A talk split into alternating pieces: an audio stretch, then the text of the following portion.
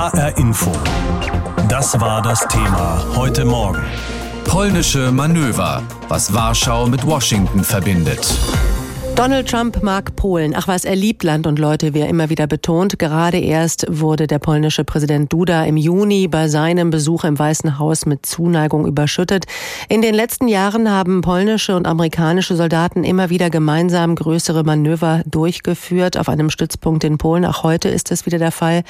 Heute darf die internationale Presse auch dabei zugucken. Wir nehmen dieses Manöver zum Anlass, mal ein wenig genauer auf die amerikanisch-polnischen Beziehungen zu gucken und tun das mit Kai Olaf Lang, Experte für Mittel- und Osteuropa bei der Stiftung Wissenschaft und Politik. Und ich habe ihn gefragt, Polen, Deutschland, die USA, alle drei sind Mitglied der NATO und sitzen deswegen schon mal im selben militärischen Boot. Aber Warschau und Washington scheinen einen besseren Draht zueinander zu haben als nach Berlin.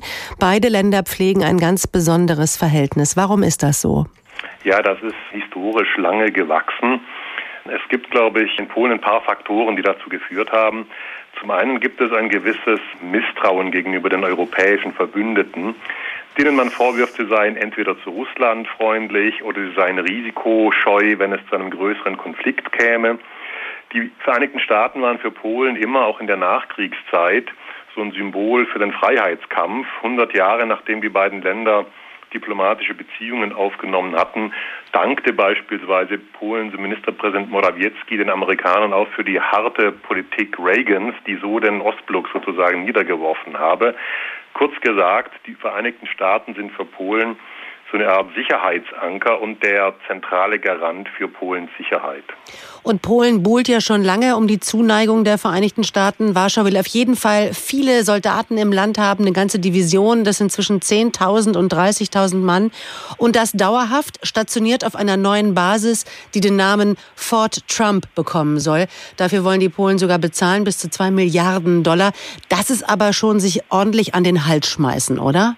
Naja, die Strategie besteht darin, möglichst viele Verlinkungen und Verklammerungen mit den Vereinigten Staaten zu schaffen, militärisch durch die Stationierungspolitik. Also das langfristige Ziel war immer, Boots on the ground zu haben, also möglichst viel amerikanische Militärpräsenz auf eigenem Territorium als so eine Art Rückversicherung im Falle eines Falles, sodass die Amerikaner sich dann nicht passiv sozusagen ähm, aus dem Staub machen könnten. Übrigens eine ähnliche Logik, die wir in Deutschland ja im Kalten Krieg auch hatten. Man wird mal sehen, wie sich das entwickeln wird, aber da hat man schon relativ viel jetzt präsent. Dann hat man auch viel sozusagen an Rüstungskooperation vollzogen. Kampfflugzeuge F-35 will man kaufen, Raketen, Artilleriesysteme, Flugabwehr Patriots und Energiewirtschaft ist eine weitere Klammer. Also Polen hat große Verträge abgeschlossen über die Lieferung von Flüssiggas. Auch das verstärkt sozusagen diese Beziehungen. Und gerade dieser wirtschaftliche Aspekt, Sie hatten es ja erwähnt, Polen ist auch bereit, für die Präsenz des US-Militärs zu zahlen, ist etwas, was gerade Herrn Trump ja gut gefällt. Ja, die Polen legen sich also mächtig ins Zeug. Erwidert denn der amerikanische Präsident dieses Werben auch? Naja, natürlich geht es letzten Endes um die US-amerikanischen Interessen. Für die Amerikaner, einschließlich Trump, der natürlich hin und da ein bisschen erratisch ist, aber es ist interessant, mit Polen einen loyalen Partner in der Mitte Europas, auch in der Europäischen Union zu haben. Manche in Polen sagten, nachdem die Briten aus der EU sind, nachdem es mit der Türkei schwierig ist, sind wir so der Spezialansprechpartner. Das ist vielleicht ein bisschen überzogen, aber tatsächlich ist Polen, glaube ich, schon ein zuverlässiger Partner und so eine Art regionale Plattform in Ost- und Mitteleuropa für die USA. Und deswegen hat es teilweise relativ lang gedauert, bis die Amerikaner da ein bisschen was erwidert haben.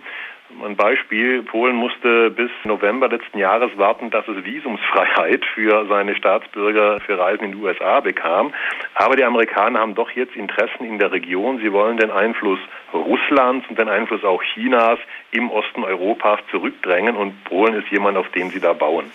Herr Lang, wenn wir mal an dieser Stelle ein bisschen die Perspektive wechseln, diese Ost-West-Achse Polen, USA, was bedeutet die eigentlich für die Europäische Union und natürlich auch für die NATO? Werden diese beiden Bündnisse dadurch nicht eigentlich umgangen oder wenigstens geschwächt? Ja, das ist in der Tat ein bisschen ambivalent.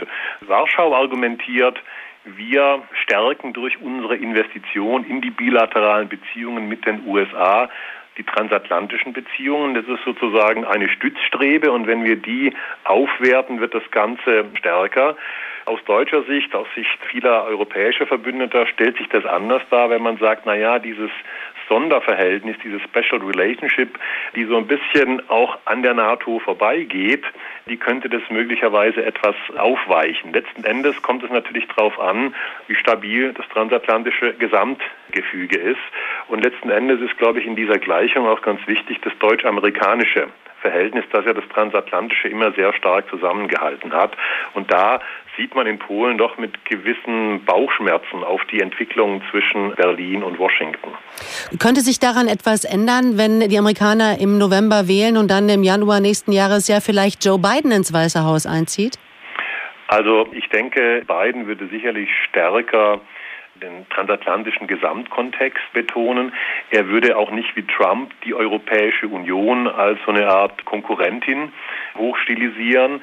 Er würde sicherlich auch versuchen, wieder stärker mit Deutschland ins Geschäft zu kommen. Das wäre, glaube ich, positiv auch für Polen. Denn obwohl man sehr stark eben auf dieses bilaterale Verhältnis setzt, hat man kein Interesse daran, dass es zwischen Deutschland und den USA kriselt. Die polnischen Regierungsvertreter haben auch gesagt, also wir möchten eigentlich nicht, dass äh, US-Soldaten aus Deutschland abgezogen werden. Wir möchten US-Präsenz bei uns, US-Präsenz bei uns hochfahren, aber wir brauchen auch starke US-Präsenz in Deutschland, einen funktionierenden euroatlantischen Rahmen.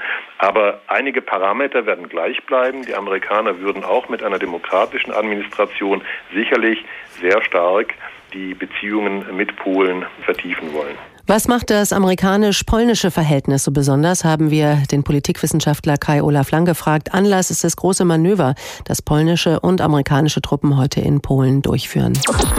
Wenn man sich die amerikanisch-polnischen Beziehungen in Zeiten von Donald Trump anschaut, so wie wir das heute Morgen tun, dann stellt man fest, da verstehen sich ja mal zwei. Die polnische Politik singt ein Loblied auf den US-Präsidenten und auch der wird nicht müde zu betonen, wie gut er unsere östlichen Nachbarn findet. Eigentlich wesentlich besser als uns, muss man feststellen. Deutschland, so nörgelt Trump ja regelmäßig, sei undankbar, mache mit den Russen Pipeline-Geschäfte und gebe zu wenig Geld für seine Verteidigung aus. Deshalb planen die Vereinigten Staaten ja auch Truppen aus Deutschland abzuziehen und nach Polen zu verlegen. Heute nun nimmt man in Polen an einem gemeinsamen Manöver teil. Auch ein dieser starken Ost-West-Achse. Thorsten Teichmann berichtet aus Washington. Die Trump-Administration habe sich in ihrer Außenpolitik von Anfang an stärker um die Verbündeten in Mittel- und Osteuropa bemüht, schätzt Niall Gardner von der Heritage Foundation, einem konservativen Politikinstitut in Washington, D.C you know, the old power base of Paris, Berlin, Brussels is being challenged by die bisherige Machtbasis mit Paris, Berlin und Brüssel wird von aufstrebenden Mächten in Osteuropa herausgefordert, vor allem durch Warschau. Es entsteht ein Europa mit deutlich mehr Facetten. Die Vereinigten Staaten stellen sich auf die Veränderungen ein und versuchen sie auch zu beeinflussen to that environment and also helping to shape it as well. The people of Poland love the United States. We love the people of Poland. We love Polish people. Die polnische Bevölkerung liebe die Vereinigten Staaten und die USA lieben Polen, fasst US-Präsident Trump das Verhältnis zusammen. Dabei kehren drei Themen immer wieder. Reiseerleichterungen, Energie und Militär. Und das heißt in Washington eben auch Geschäfte. Die polnische Regierung hat in den vergangenen Jahren für 4,8 Milliarden US-Dollar ein Raketenabwehrsystem in den USA gekauft. Anfang des Jahres unterzeichnete Warschau einen Deal über 4,6 Milliarden Dollar für 32 Kampfflugzeuge vom Typ F-35. Seit dem russischen Überfall auf die Ukraine Anfang 2014 erneuert das polnische Militär seine Ausrüstung.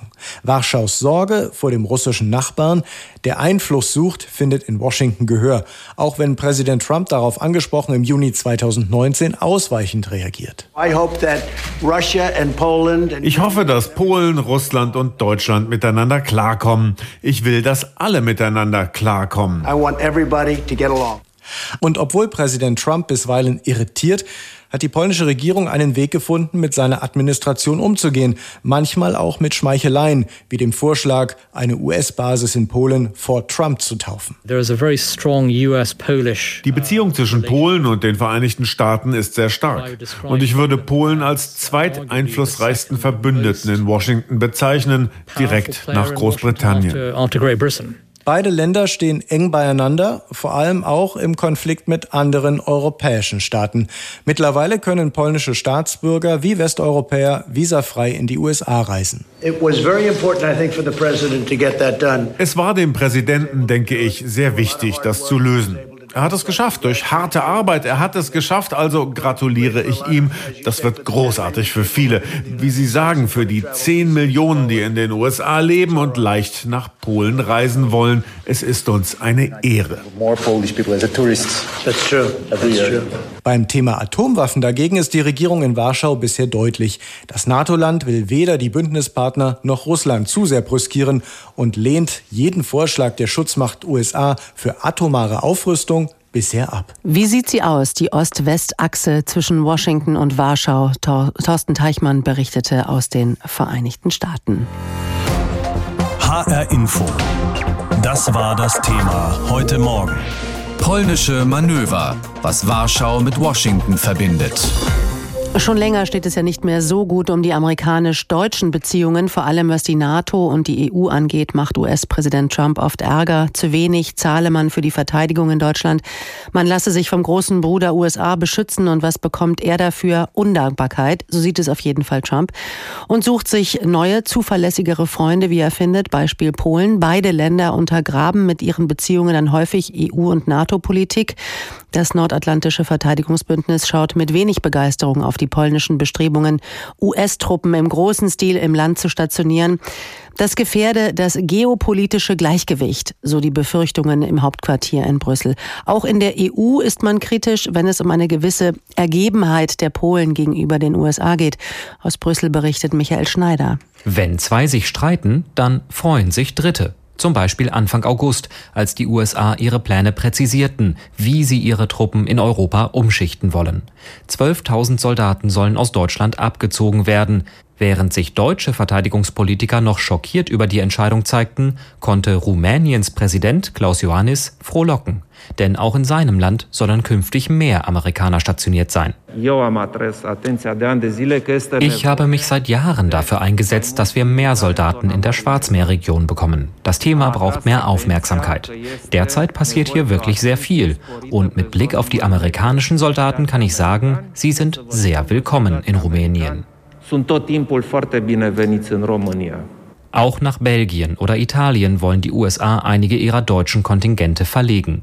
Der größte Profiteur allerdings dürfte Polen sein. Mindestens 1000 US-Soldaten sollen dorthin umziehen. Die polnische Regierung rollt ihnen den roten Teppich aus. Für das Land ist es ein erheblicher Prestigegewinn. Das passt nicht allen NATO-Partnern.